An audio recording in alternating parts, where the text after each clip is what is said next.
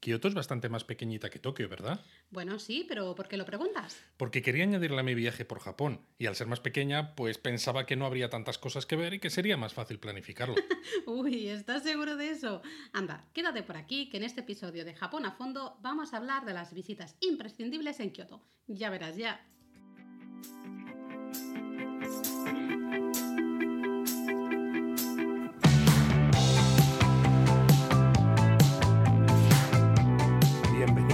El podcast sobre Japón.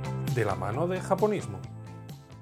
Si alguno se ha pensado que porque Kioto sea más pequeñita que Tokio tiene menos cosas que ver, está muy equivocado. Ya ves, no en vano hablamos de una ciudad que fue la antigua capital durante muchos años y que además no sufrió bombardeos durante la Segunda Guerra Mundial, con lo que hay montones de cosas interesantes para ver y para hacer. Bueno, y que para ti además tiene una historia especial, ¿verdad, Laura? Pues sí, porque yo estudié allí un año de mi carrera. Estudié traducción e interpretación, para el que se lo esté preguntando, y conseguí una beca de movilidad para estudiar un año en Kyoto Gaidai. Vaya suerte. Bueno, aunque fue allá por la prehistoria, también te lo digo.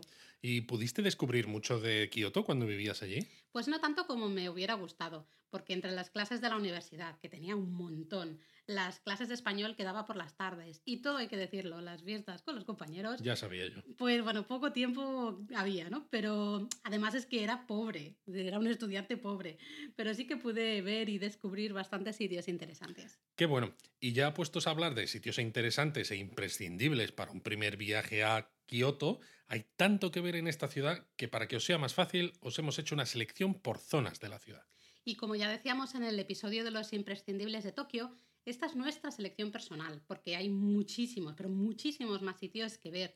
Pero bueno, por algún sitio hay que empezar, ¿no? Efectivamente. Así que venga, id a por un papel y boli para apuntar, que empezamos por el este de la ciudad. Pues en el este de la ciudad normalmente lo veréis en mapas marcado como Higashiyama. Y es una zona con mucho que ver, ¿no? Y en la que os recomendamos pasear y pasear y pasear todavía más para disfrutar del ambiente. Sí, de hecho, cuando llegas a Kioto en tren bala, por ejemplo, puedes tomar un autobús desde la propia estación que te lleva a toda esa zona. Y así puedes empezar, por ejemplo, por el templo Kiyomisudera. Ay, sí, el templo Kiyomizu-dera es uno de los sitios más interesantes que hay en toda Kioto. Pero claro, eso mismo lo piensa todo el mundo. Eso es. Así que ojo porque os encontraréis con muchísima gente.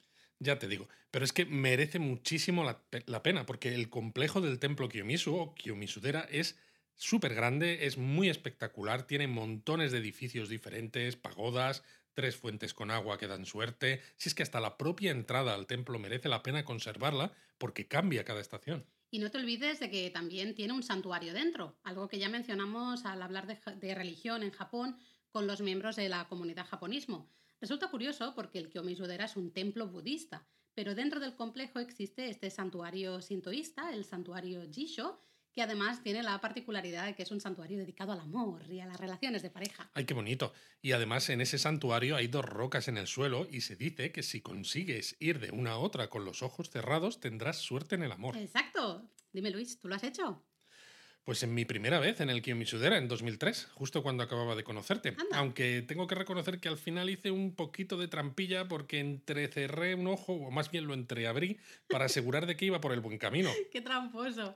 Pero bueno, volviendo al tema que nos ocupa, que ya nos estamos liando, visitar el Kiyomizu-dera puede ser complejo, ¿no? Por lo que decimos, porque tiene muchísimos elementos, muchos edificios, y sería una pena ir hasta allí y luego darnos cuenta de que nos hemos perdido algo.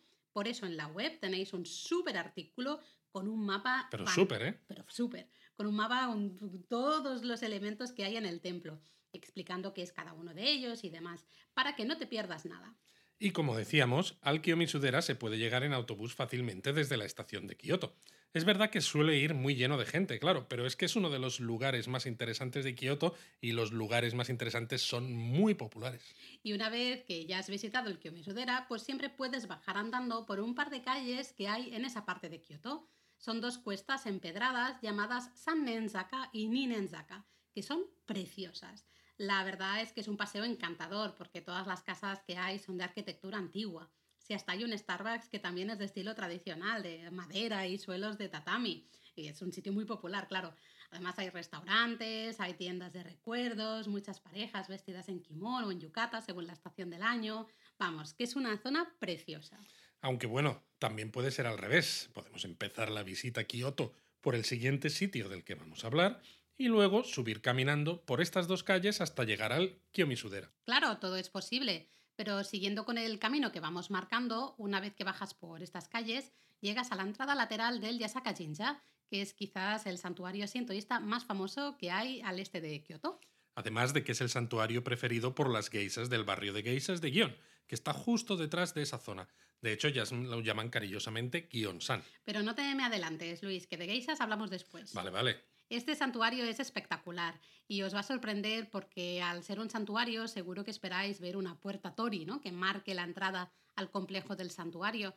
Pero el Yasaka Jinja tiene una puerta de entrada que parece más la de un templo budista. Y también hay que decir que por dentro es bastante grande y tiene un montón de cosas que ver.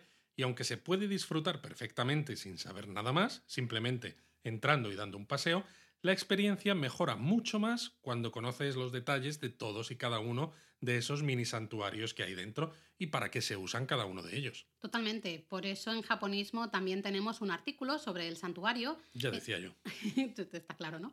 Eh, en el que os explicamos todos estos detalles, como por ejemplo, pues dónde rezar para encontrar el amor o dónde está el agua para conseguir la belleza, por ejemplo. Yo necesito de eso.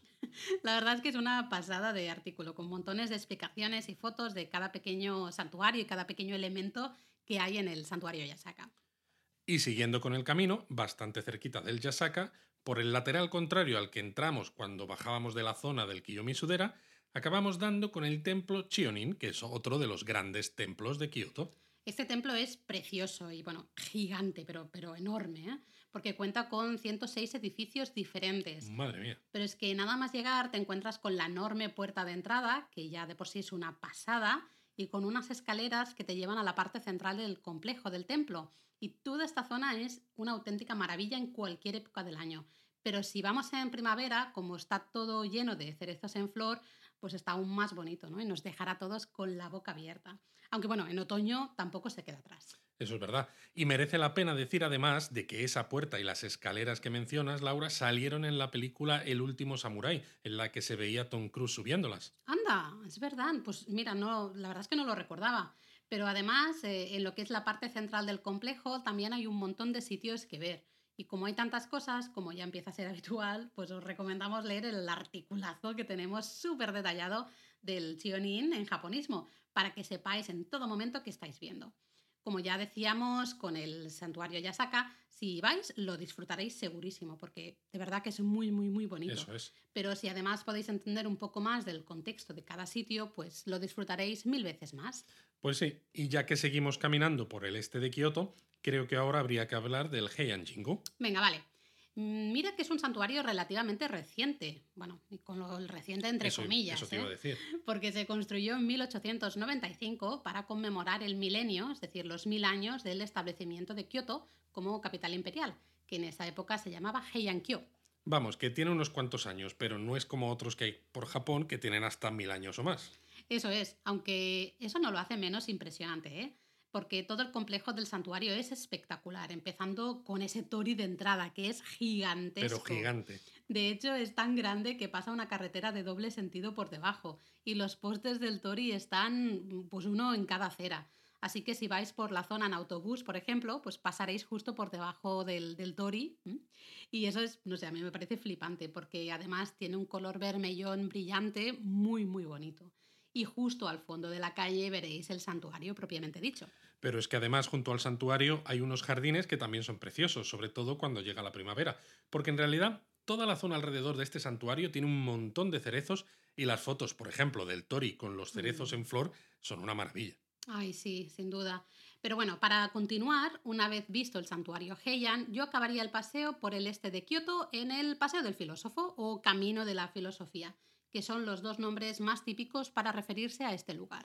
En realidad hay un par de templos más cerca de este camino que también son espectaculares, pero claro, si nos ponemos a decir todos los sitios de Kioto que nos parecen espectaculares, el episodio del podcast duraría ocho horas. o diez. O diez. Y en lugar de ser imprescindibles de Kioto, sería todo Kioto. Así que ya habrá tiempo para eso, ¿vale? Venga, vale. Pero volviendo al Paseo del Filósofo, este es otro sitio que también cuando llega la primavera y sus cerezos en flor, pues está precioso aunque también está mucho más lleno de gente de lo normal. Bueno, para ser sinceros, el Paseo del Filósofo está bastante lleno de gente casi siempre, porque es un sitio precioso, muy, muy popular y además conecta zonas de Kioto que tienen lugares muy bonitos que ver.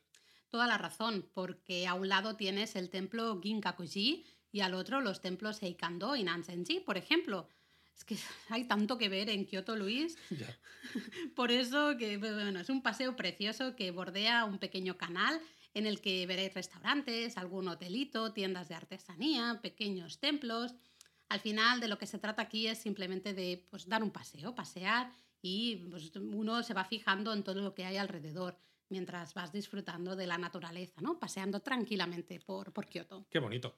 Pues bueno, ahora que ya hemos hecho esto, pues nos podemos ir al oeste de Kioto, porque ya hemos visto que el este tiene montones de cosas interesantes para ver, así que a ver qué nos encontramos al otro lado de la ciudad. Pues el más famoso de los sitios de la zona oeste de Kioto y uno de los lugares más famosos en general de toda la ciudad sería el pabellón dorado o templo Kinkakuji. Este sitio además es curioso porque está cubierto de pan de oro, que es lo que le da ese color dorado tan característico y el nombre, y es uno de los lugares más fotografiados de la ciudad, además por derecho propio, porque nada más entrar lo vais a ver justo tras un pequeño estanque que hay y esa imagen se te queda grabada en la retina para siempre. Y las fotos que puedas hacer ahí son una pasada. Sí, el único problema es que eso mismo que estás pensando tú, pues lo han pensado 200.000 antes, ¿no? O después que tú. O a la vez. Sí, a la vez. Y se nota mucho, ¿no? Se nota lo que se ha popularizado este sitio entre, entre los turistas. Porque las primeras veces que fuimos nosotros, hace como 3 millones de años aproximadamente, pues las fotos que hicimos del templo es que, es que estábamos prácticamente solos, ¿no? No había casi nadie. Eh, no solo en las fotos, sino mientras paseábamos por los jardines y demás, que son una delicia. Por eso, ahora lo que os recomendamos es que madruguéis para entrar en el templo a primera hora, nada más abrir, y así al menos evitáis las horas más concurridas. Otra cosa sería tener un guantelete como el de Thanos y chascar los dedos antes de ir, pero para eso habría que conseguir todas las Infinity Stones y eso es complicado. Pero Luis. Vale, ya, ya dejo los friquismos comiqueros para otra ocasión. Madre mía, Luis, de verdad. Si no había bastante con los trenes como para meter otra cosa friki en el podcast, de verdad. Pero bueno, sigamos, va. Eh, otro sitio súper famoso en Kioto, que además está al lado del Kinkakuji, es el templo Ryoanji. Seguro que aunque el nombre a lo mejor no os diga nada, si a priori, eh, seguro que sí que os suena si os decimos que tiene el jardín zen más famoso de todo Japón. Bueno, a lo mejor por jardín zen tampoco termina de sonar tanto. jo, bueno, vale. A ver, ¿y qué tal un jardín seco de arena blanca rastrillada y rocas colocadas así al tuntún? A lo mejor así es más fácil visualizarlo. Sí, yo creo que así mejor. Pues este templo es famoso justamente por esto, ¿no? Por su jardín seco, formado por piedras y rocas que representan montañas y arena rastrillada que representa el mar. Pero claro, todo de así de una manera alegórica. ¿Eh? Sí, porque las rocas y la arena, mar y no, no que sea. ¿eh? Además, la gran curiosidad de este jardín es que está creado para ser contemplado desde una plataforma desde la que poder meditar mientras observamos el jardín. Y hay que decir además que en estos jardines siempre se busca la asimetría. En este caso, además, las 13 rocas que hay en el jardín nunca se pueden ver todas a la vez desde un mismo punto. Así que cuando vayáis, fijaros, poneos en un sitio u otro de esa plataforma de observación y contad, siempre os va a faltar una, ya que solo se pueden ver como mucho 12 de ellas a la vez.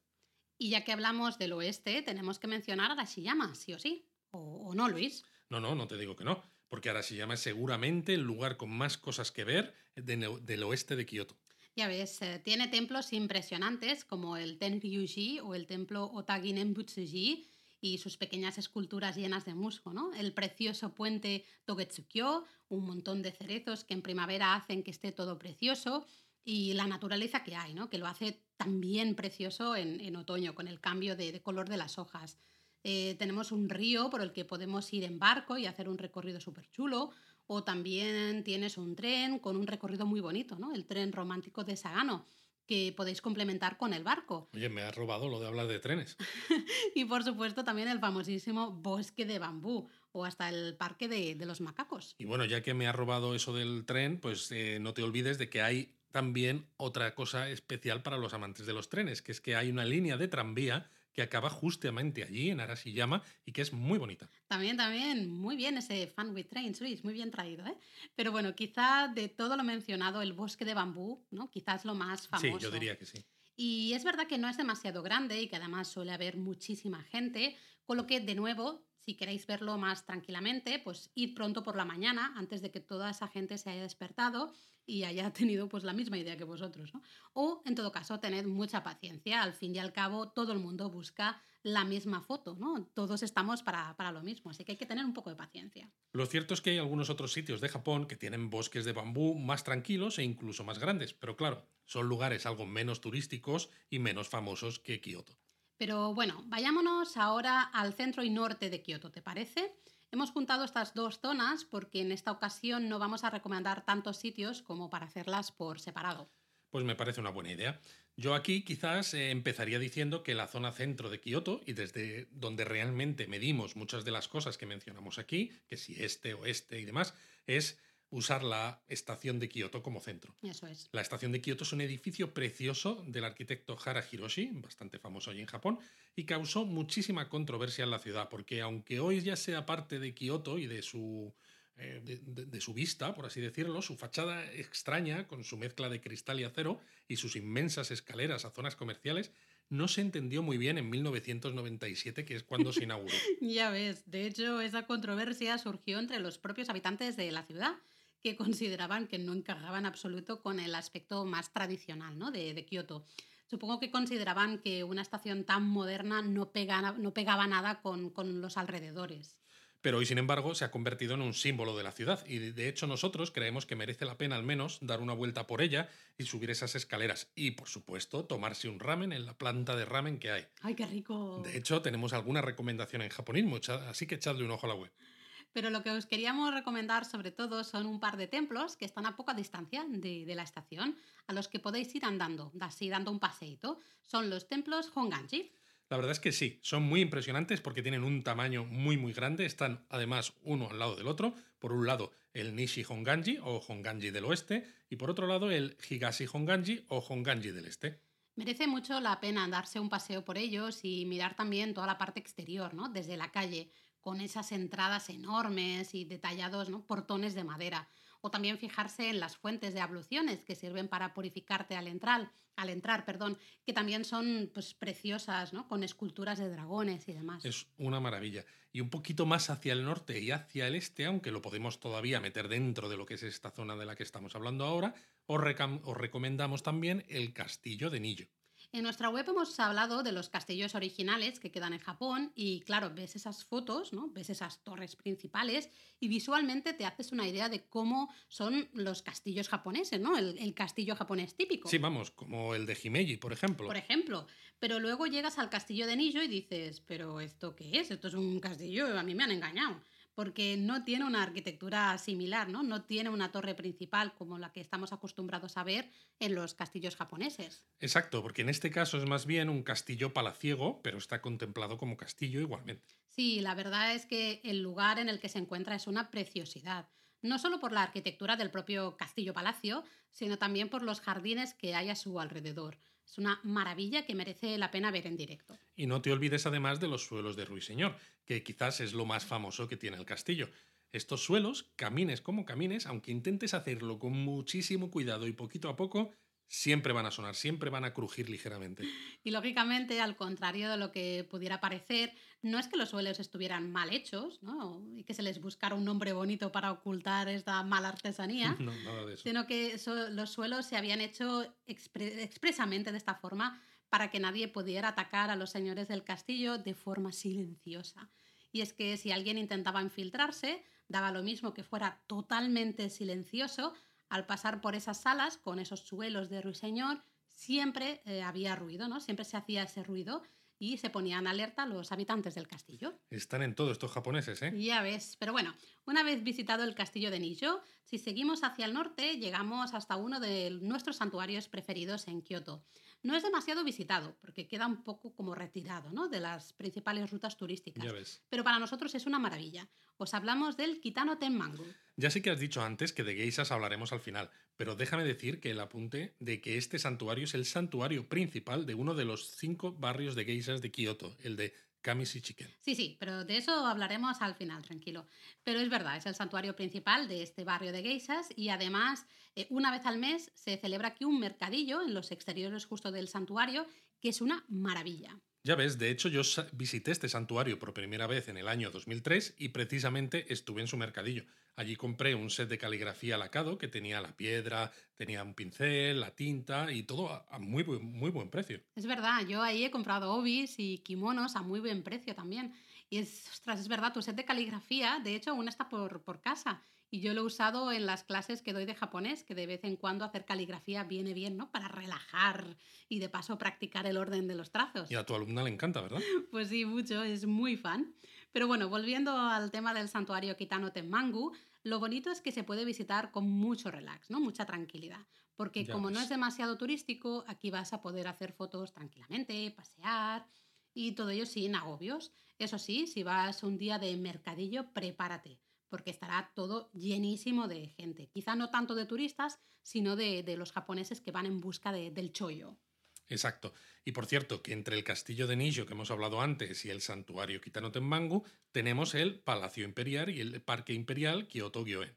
Un pulmón verde precioso que, aunque quizá no sea un imprescindible, sí que merece la pena mencionar. Cierto, y ahora que el complejo del Palacio Imperial está abierto al público, aunque solo sea al exterior, que nos quede claro, no se puede entrar a ninguno de los edificios, pues bueno, quizás sí merece la pena visitarlo si estamos por la zona y tenemos tiempo.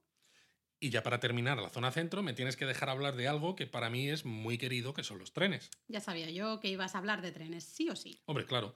Piensa que la gente que nos sigue en YouTube o que nos lee en la web ya sabe que somos frikis de los trenes pero para los que nos escuchan en el podcast igual todavía no lo saben. Y yo creo que estas cosas es mejor decirlas al principio y así ya saben a qué atenerse. Además de que en este caso está más que justificado. Venga, vale. Entonces, ¿qué nos quieres contar sobre los trenes que tenga que ver con Kioto? A ver. Pues que en Kioto hay un museo de trenes que es espectacular. Espectacular. Espectacular. Está gestionado por JR West y es el tercero de los grandes museos de trenes de Japón, porque Tokio tiene uno, gestionado por JR East, en Nagoya hay otro gestionado por JR Central, y Kioto tenía un antiguo museo de locomotoras de vapor, pero no tenía un museo de trenes propiamente dicho, así que se utilizó este museo de locomotoras de vapor para construir a su alrededor un museo más grande de trenes. Y de hecho, toda esa zona de locomotoras de vapor ahora mismo es parte del museo de trenes. Por una vez, mira, te voy a dar la razón, porque es verdad que es un museo muy bonito y con una variedad de trenes pues impresionante. Claro, si es que me tenéis que hacer caso. Además de las locomotoras de vapor, en la entrada hay un Shinkansen de la serie 0, el original, en el que puedes entrar hasta la cabina de conducción. Y dentro tienes, por ejemplo, un Shinkansen de la serie 500, que es el que tiene una forma como si fuera un gusano, con sección cilíndrica, que es el Shinkansen más diferente que hay porque todos los demás tienen una forma más cuadrada. Ah, este es el que se usó para el tren bala de Evangelion, ¿no? Y el que ahora es el tren bala de Hello Kitty. Exacto. ¿Ves cómo te estás haciendo una experta en trenes japoneses? no me queda más remedio. Pero es verdad, el, el, museo es muy chulo. Además, hay una locomotora de vapor en la que nos podemos subir y hacemos un pequeño recorrido. Y hay un mirador desde el que se ven las vías que llegan a la estación de Kioto y se ve incluso la pagoda del templo Toji. Eh, quizá lo que menos me gustó fueron las opciones de comida, la cafetería. En los otros museos de trenes eh, grandes, ¿no? que hemos mencionado al principio, la verdad es que comimos mejor. Ahí te doy toda la razón. Pero también es hay que decir que había algunos puestos con comidas ricas, como bento y demás, pero creo que tardamos demasiado en decidir comer y ya se había agotado todo. sí, totalmente cierto. Bueno, pues ya que hemos hablado del centro y norte, solo nos queda viajar al sur para terminar con los imprescindibles de Kioto. Me parece perfecto. Y fíjate, ya que hemos hablado de que desde el mirador del Museo de Trenes se ve la pagoda del templo Toji, yo creo que hay que hablar de este templo como primer lugar turístico de interés en el sur. Totalmente. Es un templo muy bonito, lo que pasa es que queda como en una especie de tierra de nadie, ¿no? Por decirlo de alguna manera, porque casi todo lo que hay que ver en Kioto está al norte, al oeste o al este, ¿no?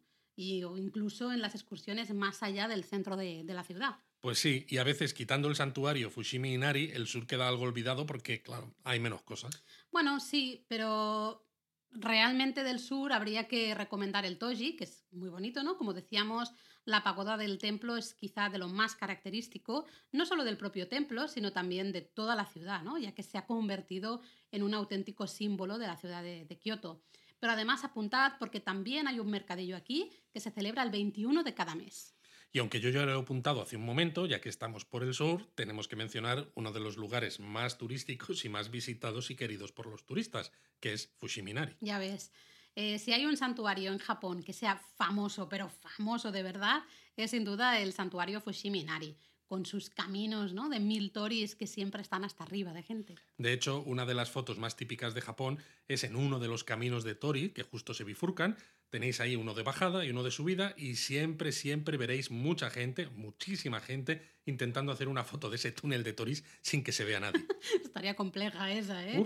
El único truco aquí es tener paciencia o madrugar, porque en Japón amanece pronto y bueno, el complejo del santuario está siempre abierto, con lo cual si madrugas, pues eh, no habrá mucha gente y tendrás luz. Otra opción es que si tenéis una cámara que haga buenas fotos con poca luz, podéis seguir a última hora de la tarde, que ya empieza a haber muchísima menos gente, porque muchos de los grupos organizados, sobre todo de turistas asiáticos, ya se han ido. Para visitar con tranquilidad el santuario, el truco también está en subir y subir y seguir subiendo, ¿no? Porque Fushiminari está construido en una colina en la zona sur de Kioto, con lo que a medida que vamos subiendo por el santuario, cada vez hay menos y menos gente. Claro, porque muchos se cansan antes. que no es que sean subidas muy duras, pero son varios kilómetros, llenos todos ellos de puertas Tori, que van subiendo por la colina y al final eso hace mella en las piernas. Sí, eh, eso sí, tanto si queréis subir mucho como si no, subid al menos un poquito, anda, porque hay un estanque rodeado de mini santuarios y montones de estatuillas de zorros Inari eh, hay miradores desde los que se ve toda Kioto. Es decir, no hace falta que subáis hasta arriba del todo si no queréis o físicamente no podéis, pero al menos subid más allá de los dos caminos de Tori, ¿no? donde todo el mundo se acumula para hacer fotos. En este santuario, de hecho, tengo yo una experiencia curiosa que me gustaría compartir con, con nuestros oyentes, porque cuando lo visité por primera vez, allá por el año 2003, yo estaba subiendo, subiendo, y en uno de los momentos tomé un camino a la izquierda y me equivoqué. Y vamos, que en lugar de seguir por el santuario, me salí de él y salí por la propia colina y acabé en una zona residencial. Así que, ya, así que imagina, ¿no? En aquel momento había muchísimos menos turistas. Encima, una zona, una zona residencial, pues todavía menos, claro. Y con la mala suerte de que se puso a llover de golpe y donde yo estaba alojado, eh, yo que lo quería, estaba por Osaka, necesitaba volver a Kioto primero para luego volver hacia Osaka y digo, ¿cómo narices llego a la estación? Porque no tenía ningún móvil con Google Maps como ahora y no tenía nadie alrededor a quien preguntar y lo único que hice fue caminar un poco hasta que me encontré con un niño y dije, anda, mira, pues a pesar de lo vergonzoso que soy, voy a ver si le pregunto al niño dónde está la estación de tren y ya una vez en la estación seguro que me apaño. ¿Se lo preguntaste en japonés? Porque sí, sí, en japonés. Me imagino la cara que tuvo que poner el niño. Bueno, la cara de susto del niño fue tremenda. Entre que yo era un extranjero muy alto con barba y hablándolo en japonés, se quedó blanco. Y se metió corriendo en su casa. Yo, yo pensaba que asustado, pero mira, a pesar del susto, no fue tal porque salió la madre y me indicó cómo ir a la estación. Me dijo, pues baja por aquí y luego a la derecha, pues encuentras la estación. Y todavía mejor, como estaba lloviendo ya un montón y los japoneses suelen tener muchísimos paraguas extras, ¿no? Porque te vas al convini y por 500 yenes compras un paraguas de esos transparentes, pues me llevó hasta la puerta de su casa y ahí me dio uno de sus paraguas transparentes que tenían extra para que no me mojase. Anda, qué maja la señora, ¿no? Ya te digo, ahora que lo pienso, me da pena no haberme traído de vuelta el paraguas, porque aunque no sea gran cosa, en aquel momento los paraguas transparentes eran aún más raros de ver fuera de Japón, ¿no? hubiera sido una pasada poder usarlo en mi ciudad. Bueno, Luis, menudo batallita time que te has marcado aquí, ¿eh? ¿eh? Pero de todas formas hay que decir que el santuario Fushiminari no es lo único interesante que hay en el barrio de Fushimi, al sur de Kioto. Exacto, porque el propio barrio de Fushimi es una de las zonas productoras de sake más famosas de Japón. De hecho, tiene una de las tres mejores fuentes de agua del país y todavía se puede ver a los vecinos de la zona ir con garrafas para llenarlas de esa agua y ahí se pueden visitar bodegas de sake, hacer degustaciones, comprar sake de varios tipos, degustarlo en restaurantes, vamos, de todo. Además de que es una zona con mucha historia, porque uno de los samuráis que más importancia tuvo a la hora de la restauración del poder imperial contra el shogun a mediados del siglo XIX, estuvo por ahí y le intentaron asesinar en aquella misma zona. De hecho, hay varios lugares que recuerdan el paso de este samurái. Es curiosa toda esta zona de Fushimi porque piensas que estando tan cerca del santuario, pues va a estar llenísima de gente. Pero lo curioso es que casi todo el mundo, casi todos los turistas, una vez que visitan el santuario, se vuelven a Kioto, ¿no? Al centro de Kioto. Eso es. Y casi nunca, casi ninguno pasa por el barrio de Fushimi. Casi ninguno disfruta del canal que conectaba la zona con el lago Biwa. Eh, nadie visita las bodegas de sake ni nada. Exacto. Con lo que si queréis una visita interesante en Kioto que esté mucho menos lleno de gente y que sea más relajada, iros al barrio de Fushimi después de ver el santuario, que así además complementáis la visita de una forma genial. Bueno, después de este paseo por el sur, incluyendo tu batallita time, eh, ¿me dejas hablar ya de las geishas? Claro, mujer. Si además es algo que a mí también me encanta y tenía muchas ganas de hablar de ello. Por eso nos hemos dejado esto para el final de la sección de imprescindibles. Si habéis visto el logotipo del podcast o habéis visto el logotipo de la web, japonismo.com para los despistados, Bien ahí. veréis que ahí sale una Maiko, es decir, una aprendiz de geisha. Exacto. Y la que sale en nuestro logo está sacada de una foto que hizo Laura en su segunda etapa viviendo en Japón. Así que sí, el mundo de las geishas es muy importante para nosotros y tienen mucha relación con lo que es la web y con todos los proyectos que hemos hecho desde entonces para divulgar la cultura japonesa. Y Kioto es la ciudad perfecta si te gustan las geishas, porque es la capital de las geishas, ¿no? Podría- Es una manera Sí, de decirlo, pero sí. vamos.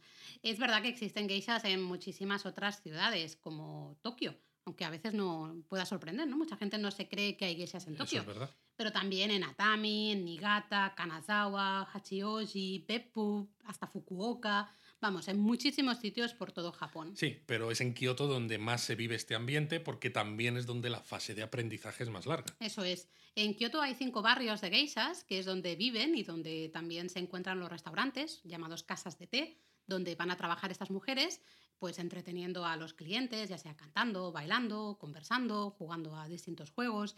Eh, tenemos Gion, Gion Higashi, Miyagawa-cho, Punto-cho y Kamishi-chiken. Además del antiguo barrio de placer de Shimabara, que todavía mantiene un portón de entrada bastante bonito y un par de edificaciones interesantes. Gion y Higashi están pegados y sobre todo el primero es el, el primero, perdón, es el barrio de geishas por excelencia. Aparte de todo porque además tiene ahí Ichiriki, que es una de las casas de té más famosas de toda la ciudad, que está situada en la calle Hanamikoi, una de las más populares del barrio. Sí, pero tiene el problema de que la gente sabe que es el barrio ¿no? por excelencia y se agolpan en sus calles, ¿no? sobre todo por las tardes, a la hora a la que las geishas y las maicos suelen ir a trabajar. Y sinceramente las molestan mucho haciéndoles fotos o a veces incluso tirándoles del kimono para que, para que se paren. Fijaos cómo será la cosa que el propio ayuntamiento de Kioto ha puesto unas medidas bastante restrictivas acerca de las fotos y del trato que les puedes dar a estas mujeres para no molestarlas cuando van a trabajar. Tremendo. Porque había incluso ocasiones en las que los turistas las seguían y se metían dentro de las casas de té donde ellas trabajan, a pesar de que son espacios privados donde tú entras, pues si tienes una reserva, lógicamente, y si Claro. no, no entras. Pero a los turistas les daba igual, con tal de conseguir la foto se metían hasta dentro. Por eso nosotros lo que os recomendamos es que si queréis ver geishas o maicos y queréis hacerles fotos, si vais a la hora a la que ellas están yendo a trabajar, que es más o menos sobre las cuatro y media o las 5 de la tarde, pues es mejor hacer las fotos desde lejos, ¿no? Sin, sin molestar. Eso sí, si puede ser con un teleobjetivo o en su defecto con una cámara que tenga un buen zoom, porque de esta manera, como dice Laura, pues no se les molesta. Y si pasan a tu lado esas horas, al menos en guion, eh, no les pidáis que se paren, ¿no? Dejad que sigan caminando sin molestarlas. Si queréis fotos un poquito más personales, entonces eh, tendréis que esperar a la noche. Pero claro, ya las, horas varían, ¿no? Puede ser a las 10 o a las 11. O quién sabe. Eh, lo- así hay barrios como Miyagawa-cho donde es más fácil encontrarte con alguna de estas mujeres, ya sea al ir o al venir de sus banquetes, y como están menos estresadas que en guion, ¿no? Es más fácil que se presten a la foto si se lo pides con educación. Bueno, de hecho, muchas de las fotos que tú tienes de geishas y maiko son de Miyagawa-cho, y hasta sales tú con ellas en muchas, precisamente, porque se lo pediste con educación. Sí, pero también es verdad que era otra época, ¿no? Con muchísimo menos turismo. Es posible que incluso hoy alguna diga que no, aunque se lo pidas educadamente. Y es que en guion están muy saturadas. Eh, pero también cabe destacar el cuarto barrio, Pontocho, que está también cerca de Guión. Y si vais caminando, pues no tenéis más que cruzar el río Camo. Es un barrio muy, muy pequeñito, porque no deja de ser una calle, que tampoco es que sea demasiado larga. Por eso ver geishas aquí suele costar más, salvo que Mm. tengáis alguna reserva en alguno de los restaurantes donde trabajan las geishas. Esos que tienen unas terrazas geniales sustentadas por pilares con vistas al río en verano, que es una pasada. De hecho, si vais paseando por el río, por la zona de la orilla, veréis todas estas terrazas de los restaurantes que se ponen hasta arriba de gente cuando llega el verano. Y a ver, tras Pontocho, el barrio que nos queda es el que hemos mencionado antes, justamente Luis, Kamishichiken, que está hacia el norte y es donde se encuentra el santuario Kitano Tenmangu. Antiguamente ver geishas era bastante complicado, ¿verdad? Quiero decir, las podías ver cuando salían de trabajar o cuando volvían, pero más allá de esto, era muy difícil, aunque tuvieran mucho dinero, porque solamente podías acceder a banquetes donde ellas trabajaban si conocías a alguien que ya, ya fuera cliente habitual de esos restaurantes y que te introdujese, por así decirlo. Eso es, aunque también hay que decir que en aquellos momentos en los que esto era así, eh, era cuando la burbuja económica de Japón todavía no había explotado. En esa época muchos de los principales clientes eran hombres, hombres de negocios, que aprovechaban que pagaba la empresa para tener reuniones de negocios y cerrar contratos pues en banquetes en los que trabajaban las geishas. Ah, así cualquiera. Pero bueno, la crisis que hubo con la explosión de la, de la, burbuja y la posterior recesión hizo que cada vez hubiera menos mujeres que quisieran seguir este estilo de vida, porque además este estilo de vida es duro y requiere años y años de estudio en artes tradicionales, música, danza, etc. Esto no quiere decir, de todas formas, que las geishas hayan desaparecido, ni muchísimo menos. Sigue habiendo un número más alto de lo que a veces nos imaginamos, pero bueno, no tanto como, como en el pasado. Lo cierto es que si las geishas sobreviven hoy en día es en parte a que han sabido adaptarse y han abierto las posibilidades para que la gente, tanto japoneses como extranjeros, disfruten de su presencia. Sin duda. Eh, por ejemplo, a ver, hay ciertos hoteles de los de nivel top en los que puedes contratar cenas con geishas, ¿no? Y cosas así. Luego también están los bailes de geishas, que antes era imposible conseguir entradas si no vivías allí y ahora incluso se pueden comprar por internet. Nosotros, de hecho, hemos estado en bailes de geishas en primavera y fue una maravilla. Hasta había una degustación de té verde y un dulce que te entregaban las propias maicos. En verano también hay eh, beer gardens en los barrios de geishas. Eh, son espacios donde puedes ir a tomar una cerveza o cualquier otra bebida y donde las, son las geishas y las maicos las que te sirven, ¿no? Y precisamente es una manera relativamente barata pues, de ver geishas. Lógicamente, en estos beer gardens los precios de lo que tomas son algo más caros de lo normal, pero aún así pues, sigue siendo asequible. ¿no? Es mucho más barato eh, pagar este par de horas con una o dos geishas que, que, en un banquete. Ya te digo. De todas maneras, es curioso porque con toda esta apertura, el mundo de las geishas ya no tiene por qué ser tan caro como en el pasado. Y además permite que haya más gente que disfrute de ellas. Y esto a su vez hace que sigan teniendo negocio y por tanto, ¿no? Que todo su mundo, su arte, sus kimonos, etcétera, siga estando vivo y que siga habiendo mujeres que quieran entrar a formar parte del mundo de las geisas. Es una manera genial de hacer que toda esta cultura no desaparezca. Eso es, la única diferencia es que antes el mundo de las geishas tenía interés para mucha gente, en parte quizá por lo cerrado que era, ¿no? Por lo difícil que era entrar. Sí, cierto. Tenía cierta hora de, de misterio, de exclusividad porque como no estaban al alcance de cualquiera, si veías fotos era en periódicos, revistas o exposiciones de fotografía. Mientras que ahora todo el mundo tiene su foto de una geisha paseando por la calle, ¿no?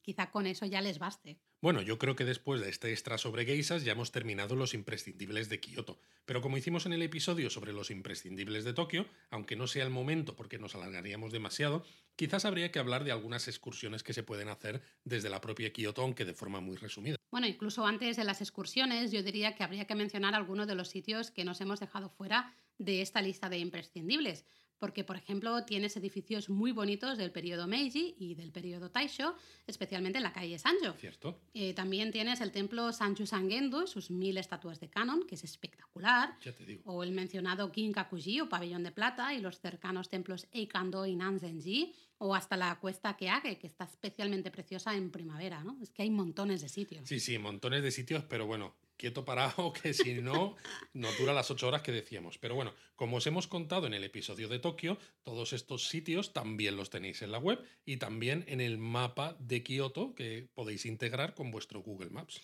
Y si nos ponemos a hablar de excursiones, pues muchas de ellas tienen que ver con lo que hay en las montañas que rodean la ciudad, porque al final Kioto es un valle que está todo rodeado de montañas.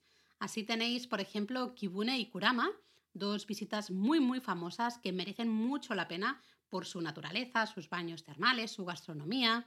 Otro sitio que también merece la pena a las afueras de Kioto es Ohara. Eh, aquí hay naturaleza espectacular. Como me, encanta Ohara. Como me gusta decir a mí. Eh, también hay templos preciosos, muy poquita gente. Es el sitio perfecto para salirse de Kioto y desconectar ¿no? de, de la marabunta de turistas. Otras ideas de excursiones pues, sería hacer alguna ruta de senderismo del Sendero Circular de Kioto, del que tenemos un post súper extenso en la web con todas las rutas que contiene. eh, como por ejemplo subir al Monte Hiei, que es una Ese- maravilla. ese es una maravilla de excursión, sí. Y ya para acabar, porque no es el episodio en el que hablar de excursiones, ejem, yo diría también Uji, una ciudad famosa por su té verde o matcha y por tener el templo Byodo-in, una preciosidad que además sale en las monedas de 100 yenes. Sí. De 10, ¿no? De 10, de De 10 10, de- yenes.